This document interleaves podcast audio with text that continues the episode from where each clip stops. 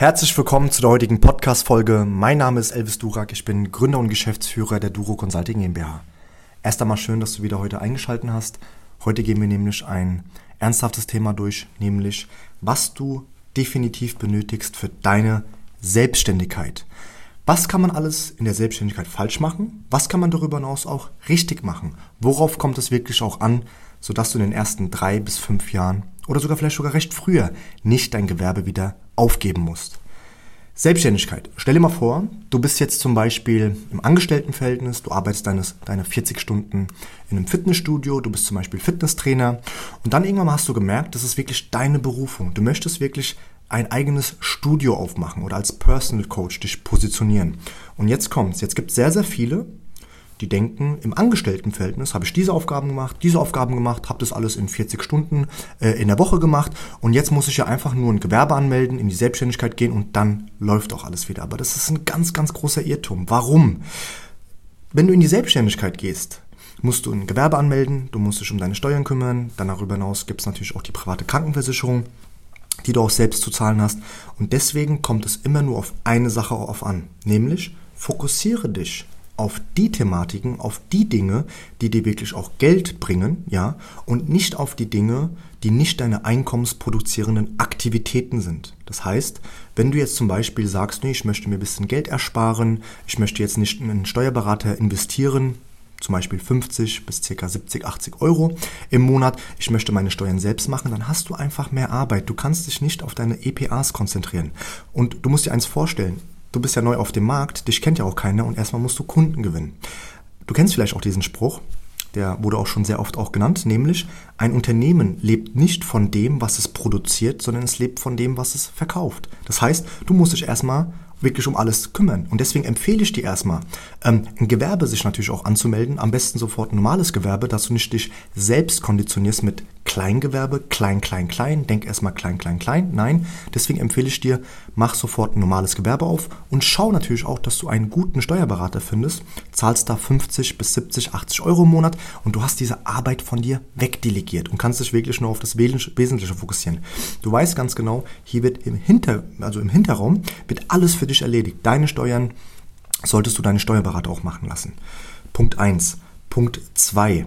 Du musst natürlich auch schauen, dass du erstmal hier bekannter wirst. Du musst erstmal auch Kunden gewinnen. Und deswegen ist meine Empfehlung an dich, du musst schauen, es gibt auch ein bekanntes Sprichwort, nämlich Klappern gehört zum Handwerk. Damals im Mittelalter war das ganz normal, dass man hier ganz laut war und natürlich aber auch Werbung gemacht hat, um auf sich aufmerksam zu machen. Und du musst erstmal schauen, kontinuierlich gesehen, was sind denn meine einkommensproduzierenden Aktivitäten und das ist natürlich aber auch die Neukundengewinnung, sodass du deine Kunden von deiner Dienstleistung, wenn du jetzt zum Beispiel ein Personal Coach werden möchtest, auch gewinnst.